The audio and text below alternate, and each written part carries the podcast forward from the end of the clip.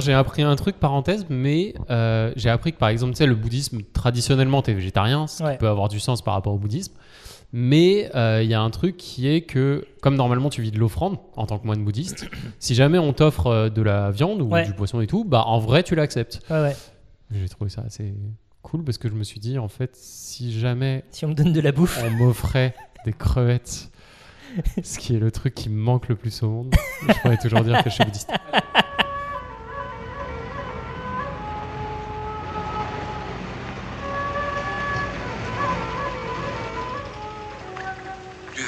Comme c'est amusant de découper. Ah, Cinq agneaux innocents de présalé du Mont-Saint-Michel. Euh, un bon cuisinier peut faire. Ça, un c'est bon de la bonne viande. Bravo.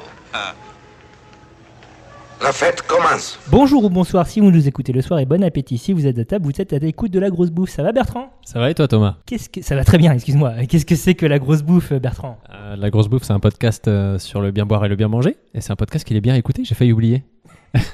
Ça ne te ressemble pas, le gars doit être malade. De quoi parle-t-on ce mois-ci? Ce mois-ci on va parler de la ville parce que c'est bien et parce qu'on vit dedans. Et aussi parce que c'est un sujet que j'aime bien et que en presque 4 ans d'émission, on n'en a toujours pas parlé et tout ça. Et que avec les confinements qu'on a connus ces 18 derniers mois, eh bien, euh, c'est un sujet qui nous touche. Et pour ce faire, nous avons un invité. D'ailleurs, euh, vous entendez peut-être le son un peu différent euh, de ce à quoi vous avez l'habitude, c'est parce qu'on est hors les murs. Donc, qui es-tu invité? Je suis Philippe Gargoff et je suis l'invité. Et qui, qui es-tu, Philippe Garoff Euh, la bio officielle, fondateur de Pop-Up Urbain, qui est un cabinet de conseil en prospective urbaine, c'est-à-dire qui réfléchit au futur de la ville ou des villes, et euh, au futur de l'urbanisme et au futur des pratiques qu'on peut avoir euh, au sein des villes. Donc, tu connais un petit peu tout ça, la, la ville, quoi, finalement. Bah, je connais plus le côté ville que le côté bouffe, euh, mais il se trouve qu'effectivement, par, euh, par intérêt, euh, par, euh, par euh, curiosité, on est amené souvent à s'interroger sur, sur ce diptyque ville et bouffe, on va dire, ville et alimentation pour être poli, Oui. à travers plein d'angles d'attaque, et je pense que c'est un peu tout ça qu'on va brosser aujourd'hui. Voilà, on- donc euh, évidemment, le- l'exercice n'est pas exhaustif parce qu'il y a trop à dire, mais euh, on va essayer de brasser large et donc je te propose, je vous propose, on est plusieurs, euh, de commencer par les questions autour de, du territoire agricole. Donc euh, peut-être qu'on peut commencer en préambule par une, euh, un cas concret avec l'expérience de, de mon cher Bertrand qui est euh, finalement agriculteur. Et oui c'est officiel, j'ai reçu le courrier de la MSA, je suis officiellement agriculteur. Euh, alors euh, cas concret, alors on, on va pas trop parler de moi parce que moi les vignes que j'ai plantées c'est quand même un peu loin, c'est à 80 km d'ici donc euh, on est clairement plus du tout dans la ville. Euh, en tout cas, là où c'est, clairement, clairement, on n'est pas dedans. Il y a des forêts domaniales entre et tout. Voilà. Euh, mais euh, non, mais on va parler quand même de. Il y a quelques quelques domaines viticoles qui soit existent, soit euh, soit sont en train de s'implanter et dans des en ville. Alors, je vais parler de l'agglomération parisienne parce que bah, c'est là que je vis et c'est ça que je connais le mieux. Mais donc il y en a, donc par exemple le- les coteaux de Montguichet à Chelles. Donc euh, Chelles, euh, donc c'est près de la près de la Seine-Saint-Denis, mais c'est en Seine-et-Marne et euh, que ça s'est que ça s'est planté et donc c'est sur le pour les connaisseurs, hein, c'est il y a l'arrêt Chelles-Gournay sur le RER E. On est dans une zone très dense et donc c'est entre Chelles et Gagny et, et en fait donc c'est un, vigneron qui loue ses terres à l'Agence des espaces verts de la région Île-de-France, qui est une zone que la région veut garder comme terre agricole. Euh, et donc, il a planté euh, 5 hectares et il va monter bientôt à 7 hectares. Et, euh, et c'est assez rigolo de voir euh, ces vignes euh, littéralement. euh, qui, tu peux regarder les vignes du haut de- du toit d'un HLM euh, sans, sans problème. Et, euh, et avec des problématiques assez rigolotes. Enfin, moi que je juge rigolote, c'est-à-dire que le gars avait peur de mettre euh, les fils de palissage, donc c'est-à-dire quand tu plantes de la vigne, tu, tu, tu plantes tes, petits, tes petites plantes et puis, euh, et puis après tu palisses, donc c'est-à-dire tu mets des fils, tu, tends, tu plantes des piquets et tu tends des fils euh, sur le rang de ta vigne pour qu'ensuite elle, elle grimpe le long de ces fils. Euh, mais ce qui fait que tu peux plus après circuler en- à la perpendiculaire des rangs. Et il y avait des gars euh, de- du coin qui avaient l'habitude de passer en motocross, euh, enfin de faire un peu des rallyes dans le truc, et il s'est dit mais attends, euh, là si je palisse, va y avoir des morts quoi, parce qu'ils vont pas les voir, parce qu'ils font ça de nuit, ils vont pas les voir et ça va être hyper dangereux. Donc voilà, il a eu peur, mais apparemment il n'y a pas eu de blessés. Euh, donc euh, bon, avec des problématiques un peu marrantes, et puis euh, et puis surtout, lui, il est vraiment dans une démarche d'inclure justement un maximum de personnes. Il a pensé son domaine et les parcours pour faire venir des groupes scolaires, pour faire venir les, habitants du quartier. Donc tu vois bien que hum, il, essaye vraiment d'intégrer un maximum un maximum de personnes, et lui se dit que c'est aussi la meilleure manière pour lui de fonctionner.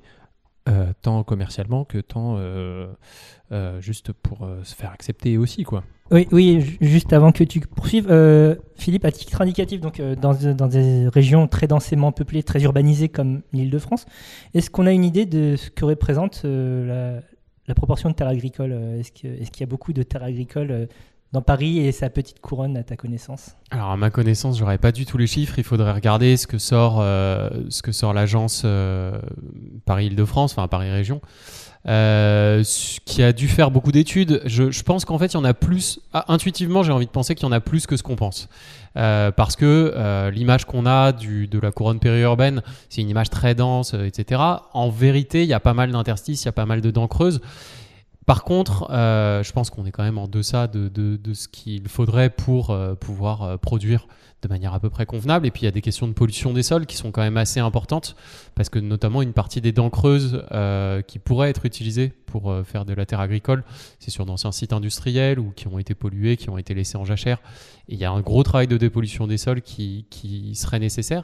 Mais l'exemple que tu me donnais sur Shell, il me fait penser à quelque chose qui montre bien que c'est une tendance qui est un peu dans l'air du temps euh, au niveau Île-de-France et, même au-delà, c'est euh, le programme Quartier Fertile de l'ANRU, euh, l'Agence nationale de renouvellement urbain, qui consiste à remettre de l'agriculture urbaine dans les quartiers prioritaires, comme on dit, dans les quartiers un peu plus denses et un peu plus de banlieue. On voit bien qu'il y a quand même une volonté aujourd'hui d'utiliser l'agriculture, que ce soit par des, des individus individuels ou par des agences des collectivités euh, au niveau national, d'utiliser cet item-là pour, euh, pour euh, bah, recréer du lien social, euh, etc. etc. Bah, recréer du lien et puis recréer de l'attachement euh, localement. Enfin, c'est-à-dire de se dire, ok, bah, je, je suis content de vivre là, quoi, tout simplement. Et même idéalement de créer des micro-économies aussi. Il y a quand même cette, euh, cette envie-là. Alors après, là, c'est un entrepreneur individuel, mais il y a aussi, par exemple, dans certains cas, la volonté de faire participer les habitants pour recréer euh, une petite économie. Enfin, voilà, Ouais, ouais. c'est- c'est quelque chose qui est quand même dans l'air du temps. Quoi. Donc il il y a des projets comme ça qui se développent en, Ile-de-France, alors dans des zones plus ou moins urbaines. Euh, on pense souvent au Clos Montmartre quand on parle de viticulture, mais bon, c'est vraiment anecdotique parce qu'on parle de quand même de 1556 mètres carrés, donc euh, c'est vraiment minus. Euh, ensuite, euh, donc là on parle de de l'agriculture qui rentre dans la ville, mais en vrai, la plupart du temps, c'est plutôt la ville qui déborde sur l'agriculture. Euh, et dans certains coins, euh, ça peut poser des problèmes. Donc, alors en Ile-de-France, euh, non, mais euh, dans d'autres coins, donc typiquement sur la côte d'Azur, il y a des grosses pressions immobilières euh, sur les zones de, Bandol, par exemple. Bandol, à Bandol et à Nice, où bah voilà, la ville grignote sur les terres agricoles et, c'est un problème. Il y a aussi un problème de spéculation du coup qui arrive parce qu'il y a des agriculteurs qui se disent ok donc là pour l'instant moi je suis en terre agricole euh, donc ma terre elle vaut tant de l'hectare. Si elle passe en constructible au prochain euh, plan local d'urbanisme va faire x50 et ça va être le jackpot. Et donc il y en a même qui euh, font exprès de laisser les terres qui certaines terres en friche pour que la municipalité se dise bah de toute façon il s'en sert pas euh, on va le passer en constructible ça va arranger tout le monde. Et pour faire une, jolie culbute. Donc on arrive aussi à un, effet un peu euh, pervers de, certains agriculteurs. Et à côté il y en a d'autres où qui arrivent à garder un maximum de terres agricoles et à faire front. C'est par exemple le cas à Bandol où, euh, les, propriétaires viticoles sont, sont les plus gros propriétaires fonciers, enfin c'est les vignerons les plus gros propriétaires fonciers de, de, de l'agglo et qui du coup arrivent assez bien à résister à, une pression immobilière très forte parce que le, problème du foncier est vraiment compliqué par là-bas. Euh, Peut-être que vous allez pouvoir répondre tous les deux à ma question, mais qui, qui décide de, de telle, telle parcelle sera une terre agricole, telle parcelle sera euh, immobilière? Co- Comment c'est décidé? Que- que- quelles, sont, quelles sont les raisons qui font que tel ou tel euh, espace va être transformé en agricole ou non agricole ou commercial ou autre? Les raisons, elles ont été évoquées. hein. C'est euh, en gros un espèce de billard à trois bandes avec euh, la collectivité qui va traduire ça dans le plan local d'urbanisme, avec les propriétaires qui en fait peuvent effectivement être eux-mêmes acteurs de la spéculation. Parfois ils la subissent, mais en vérité sur ce type de terrain, ça va parfois être eux aussi qui, qui, qui font jouer ça. Et puis derrière, euh, les promoteurs immobiliers, que ce soit euh, pour du logement, pour euh, de la zone commerciale parfois, qui en fait vont aussi jouer de leur réseau pour, pour obtenir ce- ce- cette bascule.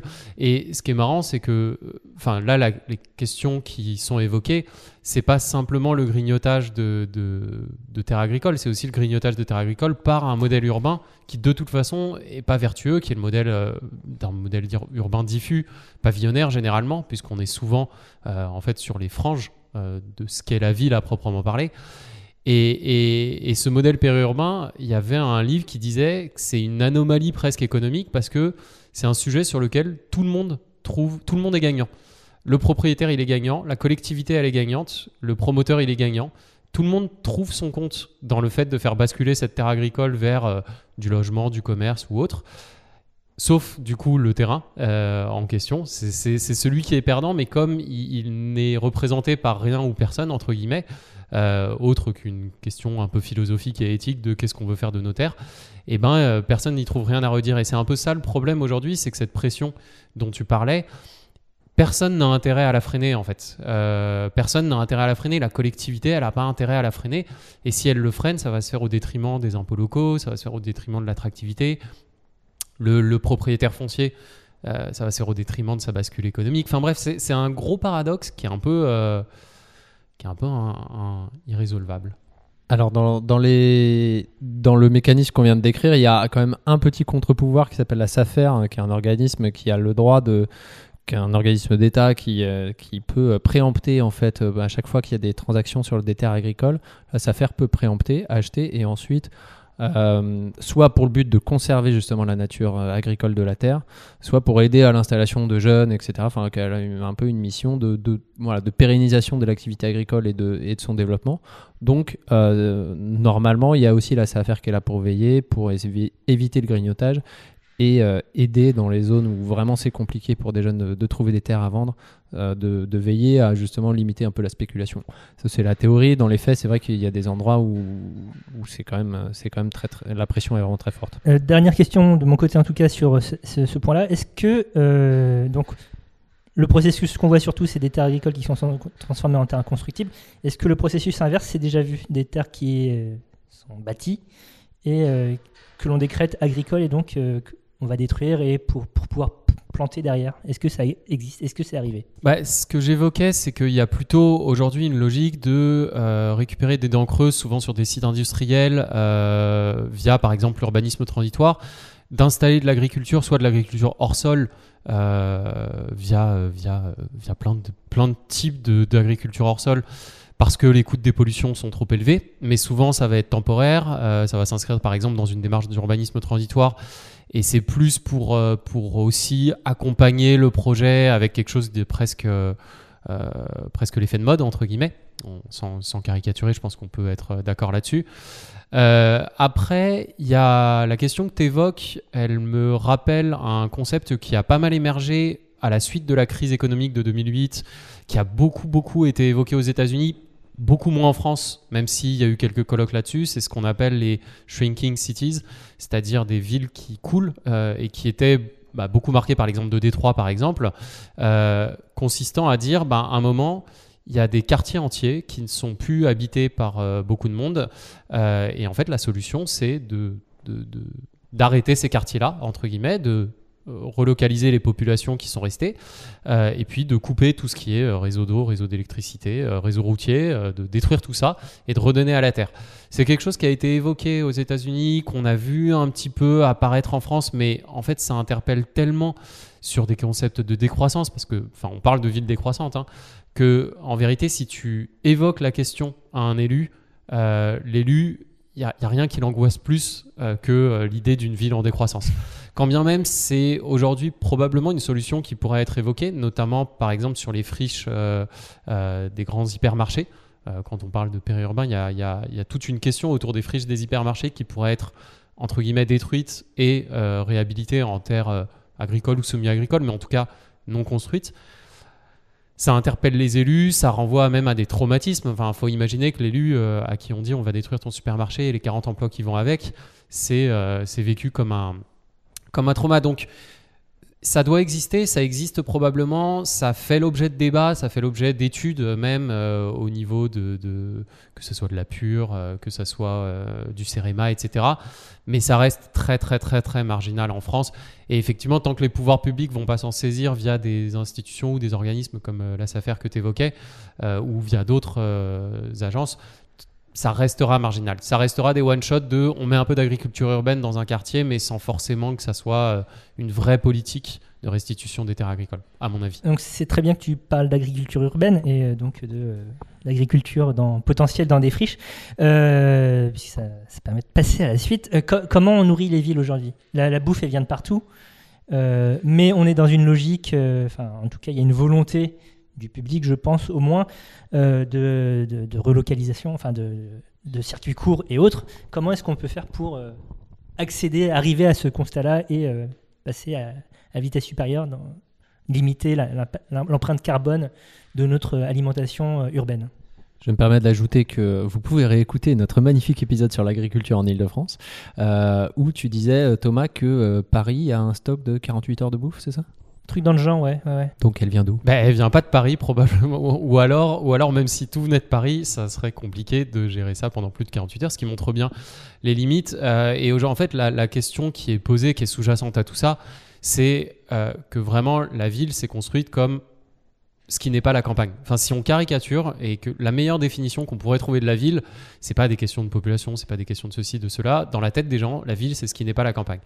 Et la, la, la séparation de ce lien entre la ville et euh, ce que des géographes appelleraient l'interland, le terroir, la campagne environnante, elle est finalement assez récente. Et on voit bien que l'accélération du phénomène urbain a contribué à complètement distendre ce lien. Et aujourd'hui, c'est plus la campagne qui nourrit la ville. Alors, tu peux avoir des campagnes qui nourrissent les villes à l'échelle d'un pays, mais en vérité, je pense que euh, ce qui nourrit aujourd'hui les grandes métropoles françaises, c'est pas exclusivement de l'agriculture française et c'est encore moins de l'agriculture locale. On a vu pendant le confinement, euh, notamment, mais ça précédait déjà dans, dans, dans, les tendances, on voyait un timide euh, euh, questionnement autour de cette agriculture locale, de la relocalisation. On voit des, des- des épiceries qui s'installent dans plein de quartiers, qui sont souvent soutenues par la collectivité pour aller dans ce sens-là. On a des initiatives qui ont un peu marche, aussi euh, été marquantes, comme celle d'Albi, qui avait euh, défini une politique euh, consistant à dire d'ici 2020 ou 30, je sais même plus, on sera euh, une agglomération 100% autonome sur le plan alimentaire. Alors c'était un effet d'annonce, on pourrait en reparler, et c'est à l'échelle d'une collectivité comme Albis, qui reste une petite agglomération quand même, euh, qui en plus est une petite agglomération dans un, endroit euh, euh, sur lequel tu as de, la terre agricole disponible, ce qui ne serait pas le cas si tu étais à Roubaix, Tourcoing, tu pourrais difficilement dire la même chose à mon avis. Donc il y a- aussi des tissus urbanistiques qui, s'y prêtent plus ou moins. Après, la question de fond, elle est vraiment sur la distension entre la production alimentaire et la consommation alimentaire. Et aujourd'hui, les villes ne sont pas capables tout simplement de- d'avoir une consommation qui correspond à la production qui en est faite. Et ça, c'est finalement assez récent. Enfin, je pense que ça, ça, ça s'est fait au détour du XXe siècle, ça s'est accéléré avec euh, l'après-guerre. Et c'est aujourd'hui euh, le vrai point de tension de la question plus générale du rapport à la nature qu'on entretient quand on est un citadin. Euh, Justement, pour poursuivre sur cette thématique, je, pense, je pensais à, une ville, une ville qui est aussi un État, la cité-État de Singapour, qui aujourd'hui est en pointe sur tout ce qui est euh, agriculture, euh, notamment euh, hydroponique et hors sol, parce que ben, c'est un tout petit territoire, il y a énormément de montagnes, énormément de forêts, donc difficilement cultivable quoi qu'il arrive, même si on imagine qu'on on défriche tout ça, c'est impossible de cultiver su- suffisamment pour nourrir la population croissante de, cette ville. Du coup, c'est une, ville qui est devenue pionnière en agriculture urbaine, notamment avec un système de ferme verticale. Il y en a une quinzaine à l'heure actuelle, je crois, à l'échelle du pays. Euh, Est-ce que c'est ça la solution? Est-ce que ça serait une solution? Est-ce qu'on peut nourrir la ville euh, Est-ce qu'on on pourrait nourrir des villes avec euh, un système d'agriculture urbaine, du coup, mais pas dans le sens où on l'entend aujourd'hui, à savoir des grandes exploitations ou autres? Est-ce que la verticalité serait une solution? On voit que c'est la solution qui est aujourd'hui défendue par pas mal d'acteurs euh, publics ou privés. hein. Euh, Les promoteurs, par exemple, ils essayent aussi d'intégrer ce type de solution dans leurs projets. Euh, c'est ce qui s'est passé, je crois, à Agnières. Mais on, pourrait ergoter qu'il y a, quand même un paradoxe de vouloir relocaliser de l'agriculture et de passer par des systèmes hyper technologisés qui sont presque de l'agriculture, enfin, c'est de l'agriculture intensive, verticalisée au lieu d'être horizontalisée. Je sais pas si on peut le dire comme ça. Mais, mais donc il y a un premier paradoxe là-dessus. Le deuxième paradoxe que je vois si on creusait un peu, c'est que ça, c'est quand même un type d'agriculture. Euh, c'est un type d'agriculture. Tu vas faire pousser des tomates. Tu vas peut-être avoir aussi un peu de poisson. Je crois que tu peux euh, avoir ça Oui. en, en- L'aquaponie voilà, dans des, dans des, dans des jolis conteneurs. Euh, mais il y a un moment où tu ne pourras pas avoir toutes les alimentations qui sont produites. Euh, Il y a un moment où tu seras quand même obligé de- de- d'importer si tu veux continuer à manger de la viande. Et ça, par exemple, c'est une vraie question. C'est qu'en fait, on se rend bien compte que de toute façon, la consommation que tu as en ville ne peut pas, euh, tant qu'elle est, tant qu'elle sera entre guillemets, euh, tant qu'elle suit les mêmes pratiques qu'aujourd'hui, tu ne pourras de toute façon pas avoir demain une production, par exemple, de bétail euh, qui soit, qui soit, qui soit localisée, ne serait-ce qu'en termes de superficie, en termes de, de, de, de besoins, d'épandage, etc. Donc il y a quand même un, croisement entre euh, qu'est-ce que tu produis et qu'est-ce que les citadins consomment. Et, en fait, aujourd'hui, il y a un peu un impensé là-dessus. Parce que tu peux pas, à mes yeux, tout miser sur la question purement euh, euh, de l'utilisation de l'espace. que ce soit vertical, horizontal, que ce soit dans les pourtours des villes, au centre des villes, que ce soit dans les banlieues, dans les quartiers prioritaires. C'est un aspect de la question, mais tu pourras pas questionner ça sans réfléchir à la question des pratiques, euh, des, consommations, sans réfléchir à la question de la logistique qui va derrière, sans réfléchir à la question de euh, comment tu nourris euh, les gens. Aujourd'hui, la question des cantines scolaires, elle est, cruciale, et on voit bien que c'est presque un impensé dans les collectivités. La question de la cantine scolaire, c'est un truc que tu laisses faire à l'élu en charge de la jeunesse, très bien. Personne s'y intéressait trop, et on voit bien que dès qu'un élu, c'est ce qui s'est passé à Lyon, c'est ce qui s'est passé d'ailleurs à Paris aussi, dès qu'un élu s'intéresse à ce sujet, bah, ça crée plein de débats, ça crée plein de, de remous, euh, souvent un peu hypocrites, mais Oui. on voit bien que ça, c'est un impensé qui a longtemps été un impensé. Et en vérité, tu ne peux pas, à mes yeux, penser la question de l'agriculture et de la ville uniquement par le prisme de l'agriculture à proprement parler. D'ailleurs, sur euh, la question des cantines, euh, petit aparté, je vous invite à écouter l'épisode, je ne sais plus quel numéro, mais récent épisode de Bouffon sur la question, justement. donc, il était diffusé la semaine avant le jour où on enregistre aujourd'hui, donc je ne sais pas à quoi ça correspond temporellement pour vous. Mais on mettra un lien dans la description. Euh, merci pour, euh, pour ces, précisions. Euh, je vous propose qu'on passe à la suite, sauf si tu as des choses à ajouter. Donc la, la deuxième grande partie qu'on voulait aborder, c'est évidemment l'alimentation qui transforme la ville, donc notamment via les systèmes de restauration. Euh, Est-ce qu'aujourd'hui, euh, ouvrir un restaurant quelque part, ça transforme, euh, ça, peut vraiment transformer un quartier? Vaste question. Je pense que, que oui. après, je pense pas que tu ouvres un restaurant à un endroit par hasard. Il y a des dynamiques urbaines, euh, des dynamiques de mouvement de population, parfois de gentrification, mais même si c'est un peu. on, euh, on y reviendra, je pense. hein. Voilà, c'est un peu réducteur toujours de parler de gentrification, mais c'est vrai qu'on on imagine bien ce que je peux vouloir dire à travers ça, qui vont euh, créer aussi des attentes à l'échelle de certains quartiers, qui vont amener les restaurateurs. Donc tu as des effets de boucle vertueuses ou vicieuses selon le point de vue qu'on prend, qui vont amener à une transformation du quartier. Et effectivement, le restaurant, c'est un peu un indicateur de la transformation d'un quartier. Euh, c'est pas forcément ce qui va activer la transformation du quartier, mais c'est un indicateur qui permet d'en prendre le pouls. Euh, et on voit bien que ça peut, ouais, ça peut changer la nature parce que ça va amener euh, d'autres restaurateurs euh, ou d'autres types de commerces aux alentours. Ça peut contribuer à, vraiment aussi créer un marché pour certains types de produits.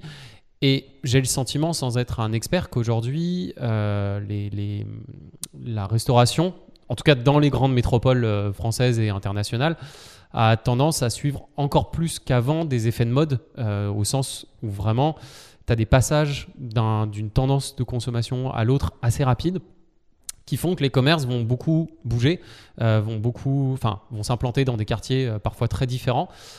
Justement, il y a un petit côté là où ça peut aller dans, dans le sens de ce que tu disais, Thomas. C'est un côté un peu euh, pionnier, défricheur de certains restaurateurs qui vont aller des- dans des quartiers, on va dire, en train de basculer.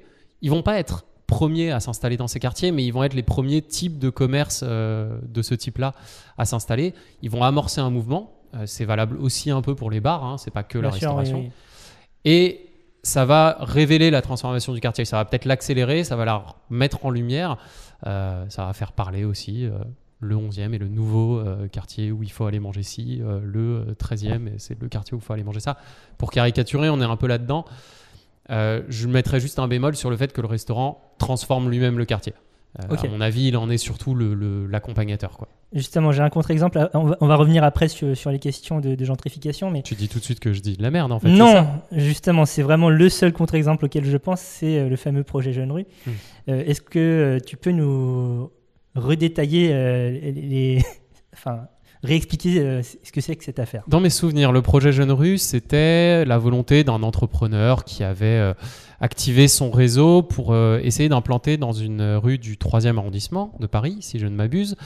Donc dans un quartier qui, en fait, sans être gentrifié, correspond un peu à cette transformation de la nature, puisqu'on était dans un quartier qui historiquement était plus lié aux vêtements, je pense, dans une rue, d'implanter des commerces de bouche, euh, des épiceries, des restaurants, plutôt de type euh, premium, hein, Oui, oui. bah, on peut le dire sans trop de... Bistronomie haut de gamme. Voilà, bistronomie haut de gamme, qui avait activé son réseau de, de- d'entrepreneurs restaurateurs, euh, de, de jeunes, euh, de jeunes, de jeunes porteurs d'entreprises. de décorateurs, de aussi, enfin, d'architectes, de décorateurs. Il y a vraiment, il y avait vraiment Il y avait un peu de tout. tout un mouvement, ouais. Autour de ce concept. Le regard que j'en ai eu, euh, sans que ça soit attaquable pour diffamation, et qu'on était face à quelque chose qui ne me semblait pas très... Comment, comment dire ça sans être attaqué euh, Ah bah, de toute façon, le, le gars a été condamné. Voilà. Oui, oui, c'est fini de toute façon. Tu peux, tu peux y aller. hein. Je ne savais pas si on pouvait utiliser le mot escroquerie, mais, mais Bah, ça a été reconnu par la justice comme tel. voilà, bon. c'est une escroquerie en bande organisée. Enfin, j'exagère un peu, mais, euh, mais en gros, on est quand même sur cette idée de, de, de, de- d'obtenir des fonds, euh, des fonds, euh, de récolter un peu des sous pour monter un projet. Et on voit bien que le projet ne tenait pas debout. Euh, et, et en fait, je pense que ça illustre un peu ce que tu évoques, enfin, ou plutôt ce que ce qu'on évoquait juste à l'instant, c'est que en fait, tu peux pas décider que demain telle rue, tel endroit va devenir un quartier de bouche comme ça. En vrai, il faut que ça accompagne une dynamique urbaine. Euh, il faut que ça vienne s'inscrire dans une dynamique urbaine et tu peux pas le créer hors sol. Parce que sinon, tu n'auras de toute façon pas la clientèle, tu n'auras pas l'acceptation des habitants, tu n'auras pas. Euh, tu as aussi des questions de bâti, tu as, du bâti qui s'y prête et du bâti qui s'y prête pas. Euh, on peut pas faire tout ce qu'on veut comme ça. Et je pense que le projet Jeune Rue illustrait pas mal ça. J'espère que je finirai pas en prison pour avoir dit ça. Euh, C'est pas toi qui finiras en prison. c'est c'est nous les diffuseurs. Non, c'est Ocha les diffuseurs. C'est- Ocha qui finira en prison. Euh, sur le projet Jeune Rue, il y avait euh, France Culture qui avait fait toute une série documentaire de Des pieds sur terre sur le sujet, parce qu'il y avait une, produ- une productrice de l'émission qui habitait la rue, je crois, et donc du coup qui s'y intéressait. Et euh, c'est assez détaillé et puis c'est c'est assez intéressant. Mais donc c'est intéressant de voir aussi que, euh, voilà, comme on dit, tu peux pas arriver avec ton projet plaqué euh, et, et créer ex nihilo à la manière d'une ville nouvelle ou une- voilà, de créer un quartier nouveau euh, et que ça s'inscrit dans des dynamiques. Donc c'est voilà, c'est intéressant de voir que tu peux pas artificialiser comme ça des quartiers. Et hum, même plus généralement, je trouve qu'il y, a une, euh, il y a une question sous-jacente à tout ça, qui est que, en vérité, il y a, il y a- on voit bien qu'aujourd'hui, lié à ces effets de mode euh, dans la restauration et les commerces de bouche, il y a un certain nombre d'entrepreneurs, on va dire, qui ne viennent pas forcément du métier de la bouche, qui n'y prêtent pas forcément un intérêt euh, euh, particulier, mais qui ont vu que c'était un modèle qui pouvait être très rentable. Euh, quand tu n'es pas en cuisine et que c'est pas toi qui fais le service, j'imagine que c'est plus agréable de, pouvoir porter ce type de projet, et qui, eux, vont reprendre la recette qui marche, l'appliquer. On l'a vu sur pas mal de tendances. Il y a eu la pizza il y a quelques années, il y a les ramen, il y a toujours des espèces de tendances, et tu vois que des restaurateurs peuvent venir avec un concept. Euh, le, bémol que je mettrais par rapport à mes propos de tout à l'heure, par rapport à mes propres propos, c'est qu'en fait, ces concepts peuvent marcher. Euh, Il y a des entrepreneurs qui réussissent à très bien s'en sortir avec un cahier des charges d'école de commerce, pour caricaturer, euh, en disant, bah voilà, on va faire le nouveau resto qui fait ci, ci, ci, Euh, la décoration, ça sera ça, ça, ça, le nom, ça sera euh, Napoli machin, truc midule, euh, euh, ou, euh, Tsukiji, ce- ce- ceci, sans viser personne. Et qui Big vont Mama, Big Mama, dis, mais voilà, Non, dis-le. mais disons-le, là. et qui vont réussir à et qui vont réussir à reproduire une recette, une recette qui marche visiblement, euh, en ayant le flair, pour leur reconnaître quand même quelques mérites, de s'implanter dans des quartiers qui ont cette attente-là, ou en tout cas qui Bien ont cette, euh, cet espace-là de consommation. Pour, euh, pour re- revenir sur, euh, sur le côté euh, plaquer euh, une idée pré- préconçue sur, euh, sur un quartier déjà existant, euh, moi je me demande, euh, du coup, en tant que. Je me demande toujours comment se créent justement les quartiers. On parle de, quartiers euh, voilà, qui sont dédiés aux vêtements. Là, par exemple, on enregistre, euh, on enregistre dans le sentier où clairement euh, il y a, il y a toute, toute une portion du quartier qui est dédiée à ça.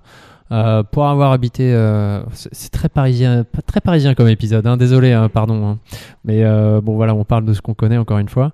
Pour avoir habité longtemps, donc boulevard Voltaire, dans le 11e, euh, il y a eu toute une portion, il y a longtemps, autour de Saint-Ambroise, de mono-activité textile. Et je sais que la mairie, donc avec des grossistes de fabricants chinois qui, qui, qui, qui avaient l'intégralité des devantures de portes, euh, des- l'intégralité des pas de porte sur toute une portion du boulevard, et ce qui donnait une ambiance euh, vraiment chelou, euh, parce que, du coup, un quartier complètement mort euh, le dimanche, avec plus aucun commerce, etc. Et il y avait une politique de la ville pour essayer de lutter contre ça. Euh, mais donc, comment en fait se créent ces, ces dynamiques de, ok, ça, ça va être le quartier euh, des bijoutiers, ça, ça va être le quartier des vêtements. Et est-ce que c'est quelque chose de spontané? Est-ce que c'est quelque chose avec un plan de quelques-uns qui finalement ont réussi à faire ce que la jeune rue a essayé de faire euh, pour, la- pour la gastronomie? Enfin, Comment se, se créent ces dynamiques-là de quartier? Bah, justement, ce qui est intéressant, c'est que, que tu, tu, ça ne se crée pas, ça se fait. Euh, Il y avait quelqu'un que j'écoutais qui est un, un urbaniste brillantissime, qui a sorti un livre brillantissime, Sylvain Grisot, et qui me disait, euh, pendant qu'on discutait un peu, personne ne comprend rien à la ville. Et Bon, mais ça tombe bien que tu sois là. alors. voilà, personne ne comprend rien à la il est ville. brillantissime. C'est. Personne n'y comprend rien. C'est, un phénomène qui, qui, qui ne s'explique pas euh, autrement que par certaines carottes. Tu vas pouvoir euh, euh, comprendre a posteriori une dynamique urbaine, mais pourquoi est-ce que euh, des, des, des, communautés de tel métier ou euh, de telle origine ou de telle, euh, ou de telle branche sectorielle vont voilà, s'installer dans tel quartier? C'est souvent difficile à expliquer. Après, il y a des géographes et des économistes qui ont parlé de phénomènes de clusterisation. Typiquement, par exemple, c'est plus logique, entre guillemets, de s'installer à proximité d'un même, d'un- d'autres euh, établissements du même secteur, parce que simplement, euh, la personne qui vient acheter, par exemple, quand tu es euh, dans le textile, et que quelqu'un fait le déplacement jusqu'à Paris pour acheter du textile, bah, c'est plus simple pour lui s'il a euh, 10 euh, établissements à porter plutôt qu'un seul. Et en vérité, c'est juste ça qui va se placer. C'est logique pour un établissement du textile de s'installer là où il y a déjà du textile. C'est logique quand tu veux aller te faire coiffer, euh, quand tu es, euh, quand tu es, euh, quand tu dois aller dans des coiffeurs afro, d'aller dans des quartiers où il y a plusieurs coiffeurs afro. C'est logique. C'est là où en tant que client que tu sois individuel ou entrepreneur, tu vas trouver la plus grande offre. Et c'est logique en tant qu'offreur de s'installer là où il y a euh, tout ça. Mais quand, quand on parle de commerce de bouche, euh, tu traverses pas la ville euh, pour, pour le commerce de bouche. Enfin, ou, peu en tout cas. Euh, donc, normalement, enfin, normal, je veux dire, c'est quand même assez disséminé, euh, justement, près, près des habitations. Donc, euh, c'est vrai que ces- dynamiques-là, pour les commerces de bouche, c'est un peu, un peu étrange. Je suis, je suis totalement d'accord. Je vais, je mettrais euh, bah, deux nuances. Tu te déplaces pas, tu traverses pas la ville, ça dépend. Ça dépend pour quel type euh, d'offre de bouche. Je pense que là, on pourrait distinguer entre guillemets ce qui va être la restauration de quartier, euh, ta pizzeria de quartier. Effectivement, elle va s'implanter là où tu as des, des- habitants. Euh, et sa zone de chalandise, ça sera généralement le, pavé d'habitation qui est au-dessus ou à côté. Un exemple euh, très bête, euh, moi j'habite dans le 19e, donc effectivement épisode très parisien.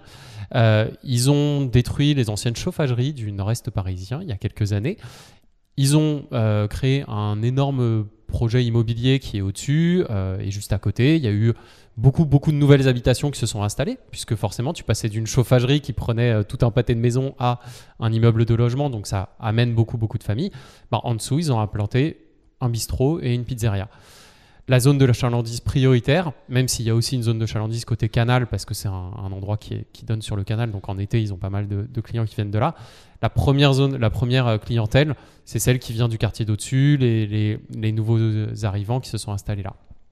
Mais ça, pardon, mais ça, ça, ça marche pour, euh, pour les restaurateurs ou pour les trucs comme ça, mais clairement, tu vas pas faire tes courses à l'autre bout de la ville. Donc, t'es- t'es- tu vas pas trimballer 3 kilos de pommes trop loin, quoi. Il y, a, quand même une distance maxi quand tu fais tes courses, non? Alors oui, et encore une fois, pour la course quotidienne, mais prenons un exemple, si euh, tu dois, euh, par exemple, si tu veux cuisiner euh, asiatique ou une cuisine de la péninsule indienne, etc., bah, tu vas aller la chercher dans des endroits où il y a les commerces qui peuvent s'y implanter. Et pour toute une partie de la population, ça implique des déplacements. Et assez régulièrement, quand tu rentres de Belleville, de La Chapelle, tu peux voir des gens qui sortent de chez Goa, qui sortent de, de, de la rue Caille avec des sacs et qui souvent vont prendre le métro pendant, pendant plusieurs stations.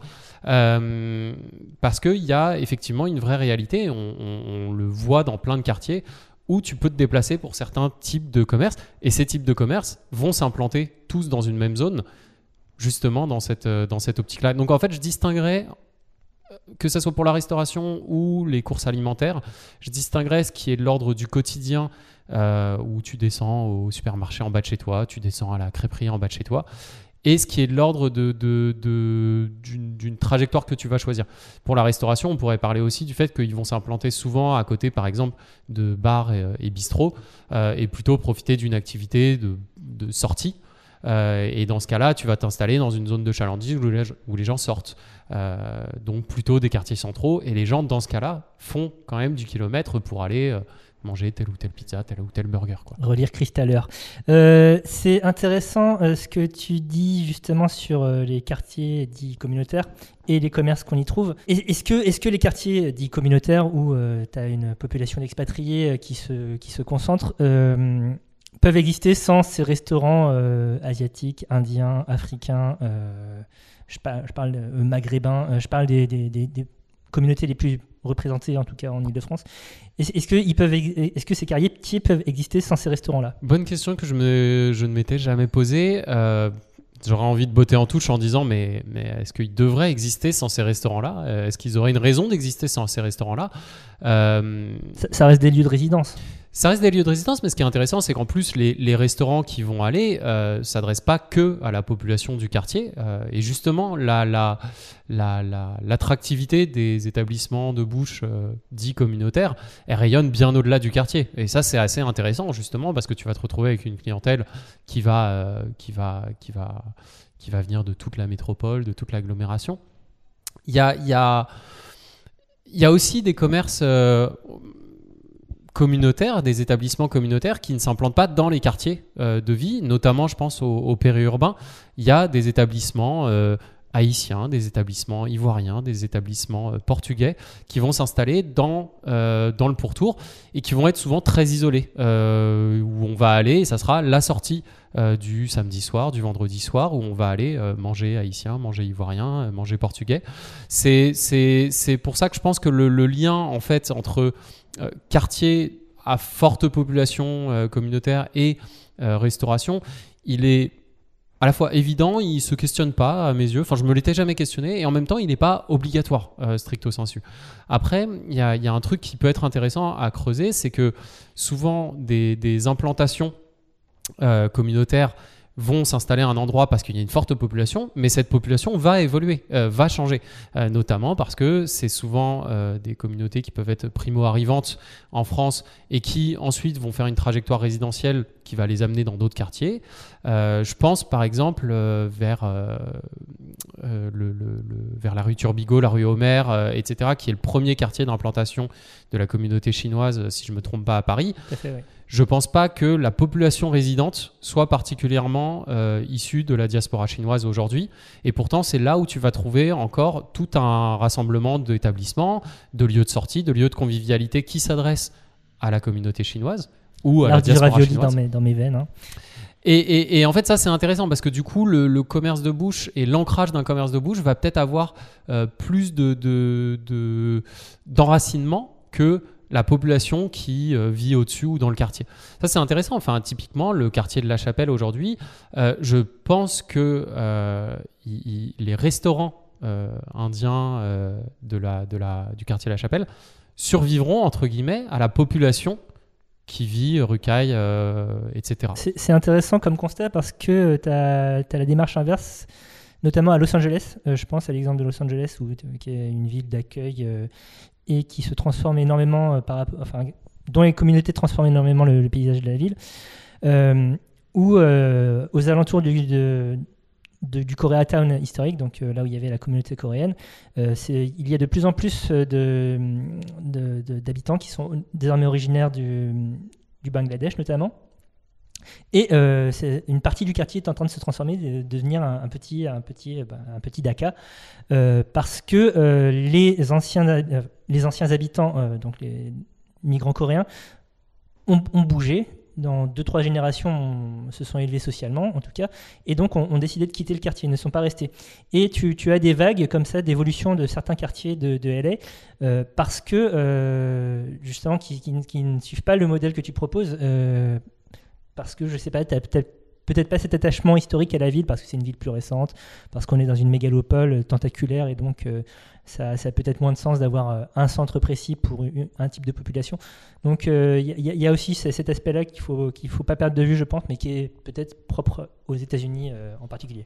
Je pense que, que je sais pas exactement comment il s'incarne dans d'autres villes, mais euh, prenons là, euh, on parlait de la, communauté euh, chinoise euh, à Paris.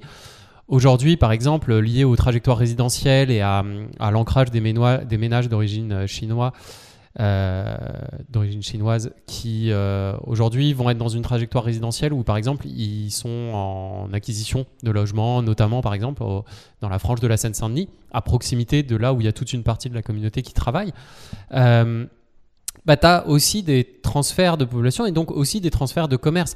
Probablement que euh, l'ancrage qui reste euh, au niveau de la rue Homer euh, et, euh, et de la rue Turbigo, de, Réaumur, etc., c'est un ancrage qui est peut-être aussi lié au fait que il y a encore des, des établissements, des commerces ou des bureaux, etc., dans lesquels travaillent des gens de cette communauté chinoise. Si demain, il n'y a plus ces établissements-là euh, et qu'il ne reste que les restaurants, peut-être qu'effectivement, euh, les gens de cette communauté, ils auront plus intérêt à aller dans de nouveaux établissements, ceux qui euh, vont pousser en Seine-Saint-Denis, vers Aubervilliers, vers Bobigny, vers Pantin. Peut-être qu'il y aura des transferts et peut-être que ces quartiers seront remplacés par euh, soit d'autres types de commerces de bouche, communautaires ou non communautaires, soit d'autres types de commerces. Et ça, ça n'a pas de, ça- c'est difficile à expliquer. Et ça, en fait, c'est ça que je voulais dire par euh, personne ne comprend rien à la ville. C'est qu'en vérité, ça dépend pas. D'une part, ça dépend absolument pas des élus. Quand bien même les élus peuvent vouloir avoir un certain contrôle sur la nature des commerces qui s'installent dans un lieu, ça ne dépend pas d'eux et ils n'auront jamais les moyens de tout réguler. Euh, et ce qu'ils réguleront, ça sera une, infime marge de, des commerces. Mais surtout, ça dépend des mouvements euh, migratoires, ça dépend des prix de l'immobilier, ça dépend des trajectoires résidentielles des ménages, ça dépend de, euh, des effets de mode, ça dépend des tendances, ça dépend des, des mobilités qui vont, euh, et qui vont dans un lieu, ça dépend des gens qui s'installent pour travailler, une économie de service peut s'installer dans certains quartiers, pas dans d'autres. Bref, ça dépend de tout un paramètre, tout un tas de paramètres que tu peux pas maîtriser en fait. Non, tu sais, je voulais simplement rajouter un, un exemple de, de, de restaurant, enfin de commerce de bouche qui subsiste après la disparition en fait de, de, le, de la population d'origine. C'est euh, tout simplement euh, du- dans le quartier de Montparnasse, euh, il y a beaucoup de crêperies historiquement parce que les Bretons arrivent de la gare Montparnasse, tous les trains arrivent là. Donc c'est blindé de crêperies et à ma connaissance, il n'y a plus tellement de Bretons euh, autour de Montparnasse. L'école d'Iwan de Paris reste toujours dans le quartier. Il y a toujours une, une micro-communauté euh, historique, je pense. Eh, Mais est-ce qu'ils habitent là? Ils sont capables de traverser la ville pour, euh, pour emmener leurs enfants là-bas. Peut-être. Mon, cousin qui est breton habite toujours là-bas, en tout cas. Toujours du côté de Pasteur. Euh, donc, on a parlé, là, on parle surtout de, de- lieux fixes. Il y a quelque chose qui change la donne actuellement, c'est évidemment la question de la livraison. Euh, donc là, j'ai quelques chiffres. Entre 2018 et 2020, il y a eu un bond de 47% de, de ventes à emporter. Il y a des projections qui donnent près de 20% de des revenus de la restauration en général d'ici 2024 devraient être générés par la vente euh, en livraison.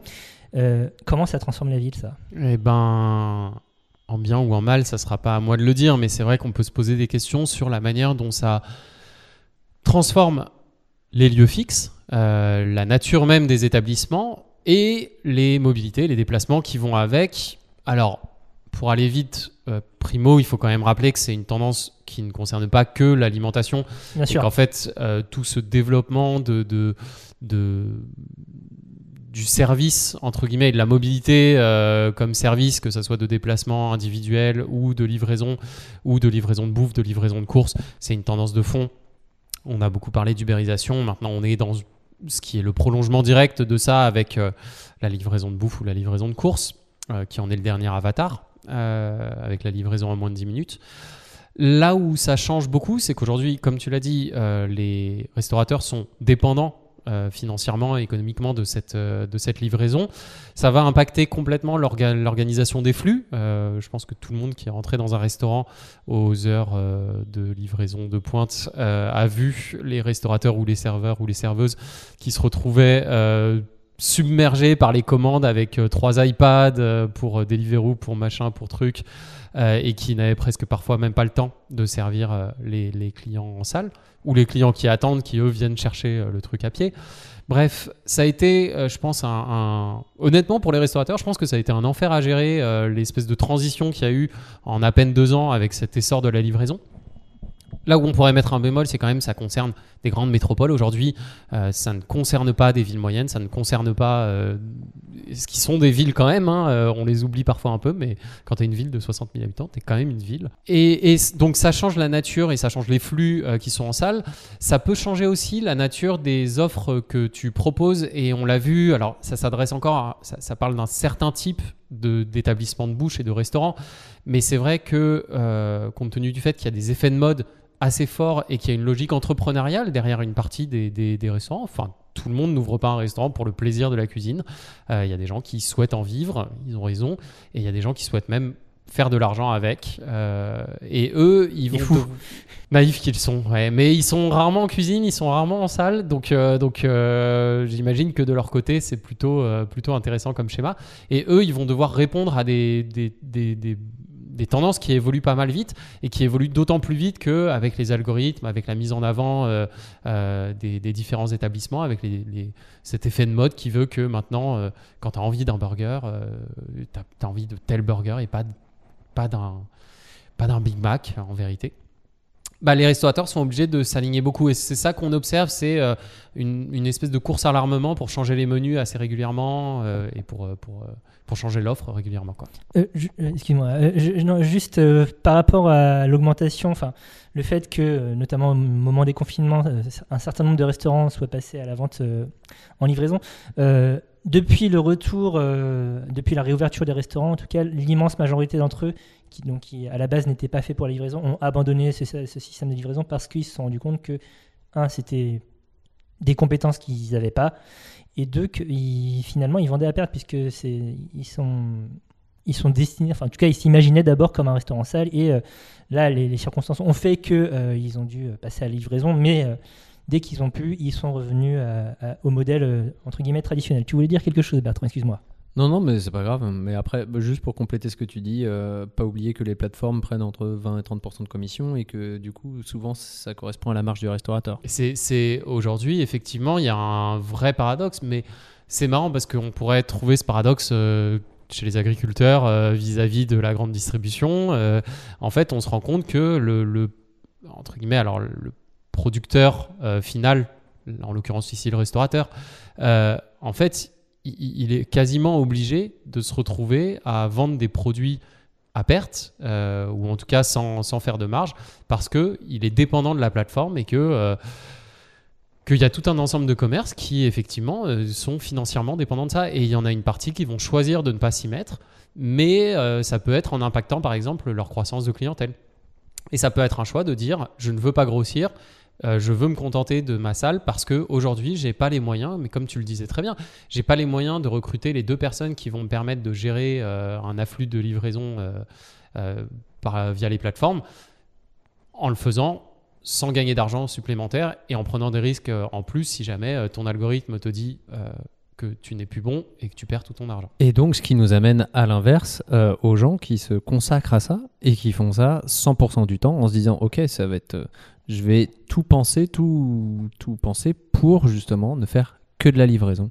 Et c'est ce qu'on appelle les dark kitchen. Non, mais c'est marrant parce que là, en, en discutant, on en arrivait un peu à la conclusion qui, que, que c'est deux métiers différents. Euh, entre guillemets, être restaurateur en salle et être restaurateur pour la livraison, c'est deux métiers différents. C'est comme être techniquement traiteur et restaurateur. C'est, c'est, tu travailles la, la, la bouffe, c'est ton métier, mais tu le travailles de deux manières très différentes. Comme un, un- je sais pas, un, un journaliste et un écrivain, ne- c'est pas le même métier. euh, Tu n'as pas le même euh, rapport à l'écriture. Et, euh, et du coup, tu fais pas non plus les mêmes choses parce qu'il faut penser la recette euh, pour qu'elle soit transportable. Et on se souvient tous de la guerre des restos à Top Chef où, euh, Encore une fois. où Sarah s'est vautrée avec sa friture. Voilà, bref. Non, mais oui, tu dois penser la nourriture pour qu'elle soit transportable, pour qu'elle arrive en un certain temps, qu'elle soit préparée en un certain temps, que le rapport au dressage n'est pas le même, le rapport à- à- au type de produit que tu utilises n'est pas le même. Enfin, il y a tout un ensemble de choses à penser. Et donc, ce qui nous amène au Dark Kitchen. Alors, pour essayer de faire un petit truc euh, sur les Dark Kitchen, si vous me l'autorisez, on pourrait considérer qu'il y a deux, trois grands modèles, j'allais dire, trois grands modèles, on va dire, euh, de Dark Kitchen. Il y a d'abord les restaurateurs qui euh, développent une offre en dark kitchen, mais qui sont des restaurateurs qui ont un, établissement fixe et qui en fait vont externaliser euh, leur menu au sein d'une dark kitchen, généralement pour par exemple pouvoir profiter de, la manne financière que peut représenter la livraison sans impacter le travail en salle ou, euh, ou le travail à la caisse, entre guillemets. Euh, donc généralement, ils vont confier, euh, ils vont s'implanter au centre Dark Kitchen qui sont faites pour, qui leur livrent juste les cuisines en l'état. Ils vont mettre leur cuisinier, leur menu et ils vont faire la même chose. On pourra discuter du fait que ça leur aussi ouvre des zones de chalandise dans des zones qu'ils ne touchent pas quand ils sont en établissement fixe. Donc ça, c'est le premier modèle. Le deuxième modèle, c'est celui de de- de- d'établissements qui n'existent que via les dark kitchen, euh, qui vont souvent être portés par des entrepreneurs et, j'ai tendance à faire le gauchiste là-dessus en attaquant un peu ce modèle-là. Si on était un petit peu euh, raisonné et nuancé, il faudrait quand même rappeler qu'il y a aussi euh, une vertu à ce modèle-là, qui est celui de justement de restaurateurs qui veulent se lancer, développer leur clientèle, mais n'ont pas les moyens pour se lancer de, de, justement euh, prendre un, un établissement de, de- de plein pied, euh, souvent parce qu'ils ont peu de moyens, euh, et ça permet à des jeunes restaurateurs ou des jeunes euh, wannabe restaurateurs de se lancer, de se développer une clientèle, de se développer euh, une zone de chalandise. Peut-être aussi d'attendre quand il n'y a pas le commerce de leur rêve euh, qui est disponible. Et puis le jour où ils auront un peu plus de moyens, euh, où ils pourront montrer aux banquiers qu'ils ont la, clientèle qui va avec, dire bah voilà, euh, regardez, faites-moi le crédit de 100 000 euros pour que je prenne le bail de ce, de ce restaurant. Donc voilà, il y, a quand même, je pense, 99% des dark kitchen sur ce modèle-là sont pas forcément portés par les plus belles intentions dans le rapport à la nourriture, mais il y a quand même des restaurateurs, et on l'a vu surtout avec le confinement, qui disent bah, Moi, j'ai pas les 100 000 euros, j'ai envie de me lancer dans la restauration, c'est le rêve de ma vie, euh, bah, c'est un bon moyen pour moi. Et après, il y a un troisième modèle qui en fait va avec le premier, euh, mais aussi avec le deuxième, qui est les dark kitchen portés par les plateformes elles-mêmes. Alors c'est Deliveroo qui a euh, deux, trois dark kitchen qui sont des entrepôts. Euh, et là, on parle pas juste de deux, trois cuisines, on parle de, de, de- de 20 cuisines qui sont dans des entrepôts à Aubervilliers, euh, à Nanterre, je crois. Et je pense qu'il y en a une troisième dans le sud de l'agglomération parisienne. Et là-dessus, on est vraiment sur l'optimisation euh, logistique. C'est des entrepôts à Deliveroo. C'est c'est littéralement des entrepôts. Je sais que euh, Uber Eats avait ce modèle-là, et notamment dans des conteneurs euh, à Londres. Euh, je vous invite à regarder les Dark Kitchen Uber Eats, qui, qui, était probablement l'image la plus anxiogène qu'on peut avoir de la cuisine, parce que c'était au milieu des chantiers, euh, dans des quartiers en friche de Londres ou de San Francisco. Et donc chaque kitchen était dans un conteneur avec des files de, de, de livreurs qui attendaient à la sortie des conteneurs.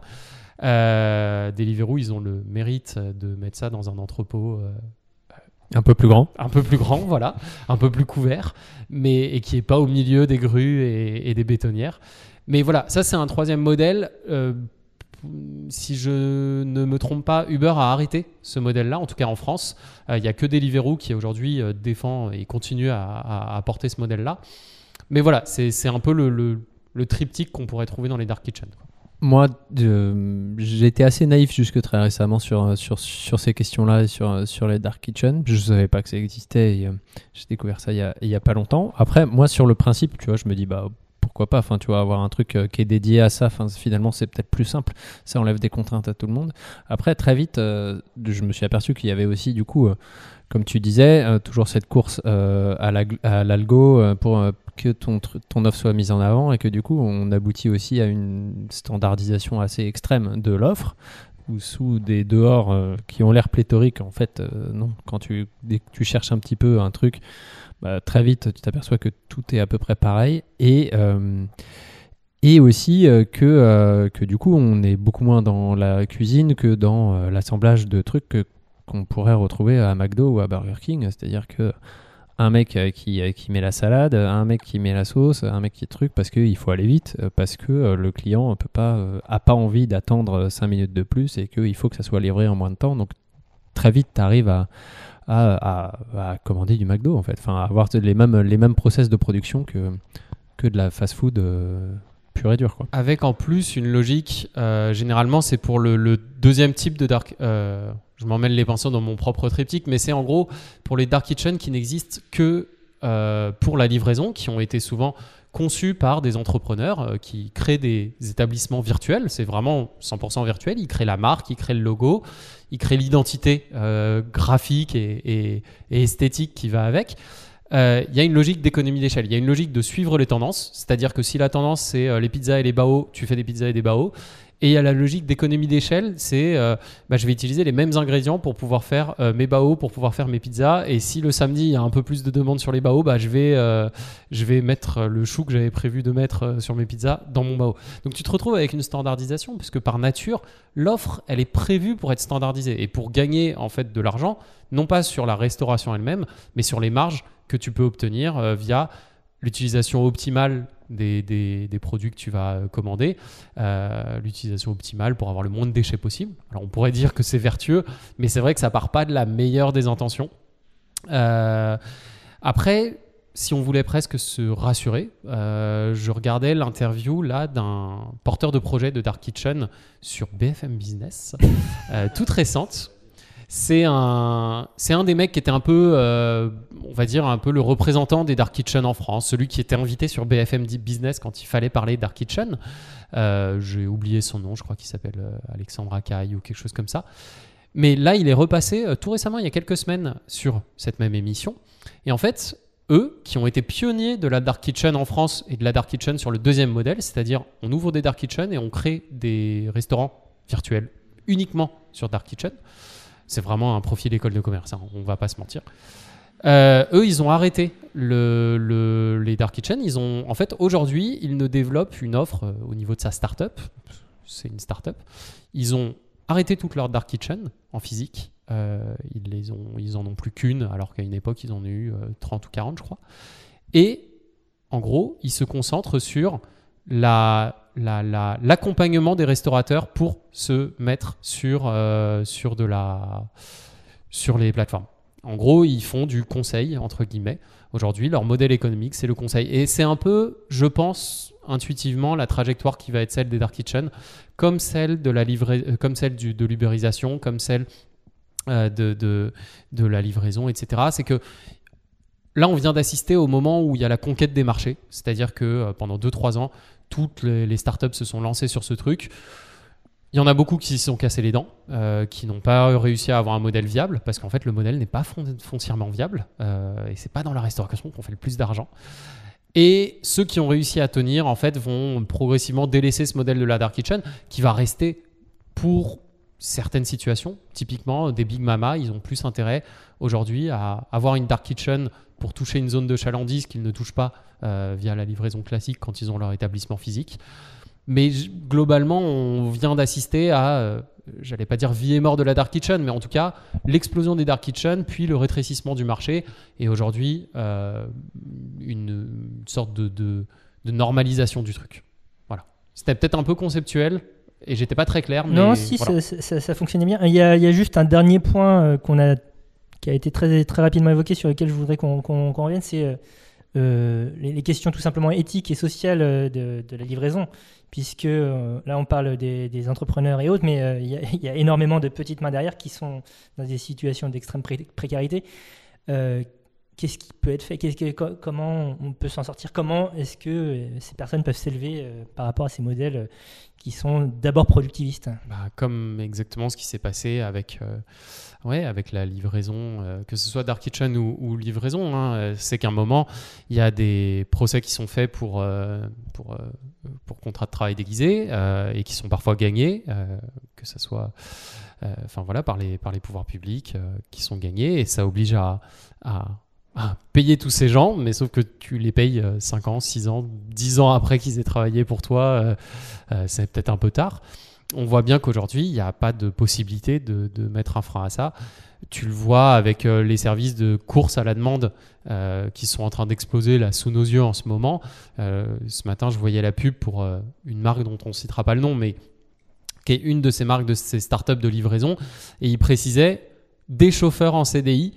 Et je rigolais sur le fait que oui, techniquement, si tu recrutes deux chauffeurs en CDI, enfin deux livreurs pardon en CDI, euh, oui, si tu en recrutes deux, tu pourras mettre sur ta pub et ça sera pas mensonger de dire qu'on a oui des livreurs en CDI. La réalité des choses est que euh, les 98% autres euh, seront, enfin les 2000 millions d'autres seront pas en CDI.